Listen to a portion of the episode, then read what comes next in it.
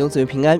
今天我们一起思想历代至上第八章，便雅悯支派记载家谱基本上是有选择性的。这一段针对便雅悯支派的记录跟第七章不同，可能在不同时期的家谱，并且这一段特别强调扫罗家的家谱，他是以色列历史当中第一个君王，神拣选这个不算强大的支派成为第一个君王，这是神的怜悯。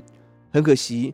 扫罗并没有把握，因着他的骄傲、抵挡、顽固、偏行己路，把自己跟孩子落入极大的毁灭当中。三十三节，尼尔生基士，基士生扫罗，扫罗生约拿单、麦基舒亚、亚比拿达跟以士巴利。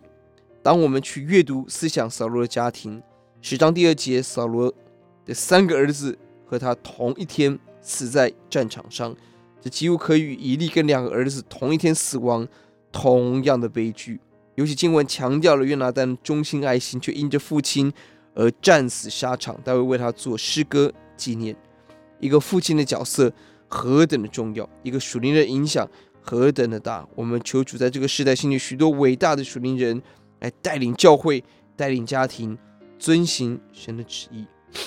另外这一段八到十二章。十二节也提到了住在外邦的以色列人，南部的以色列人遇到天灾，就迁居摩押，看似选民沦落到外邦，却在那里经历神，也在摩押地当中，大卫的祖母路得加入了弥赛亚的家谱。即便选民在外邦，神也在工作，甚至让外邦人能够进入神的计划跟国度，这是神的智慧跟怜悯。我们低头来祷告，耶稣愿你怜悯世人。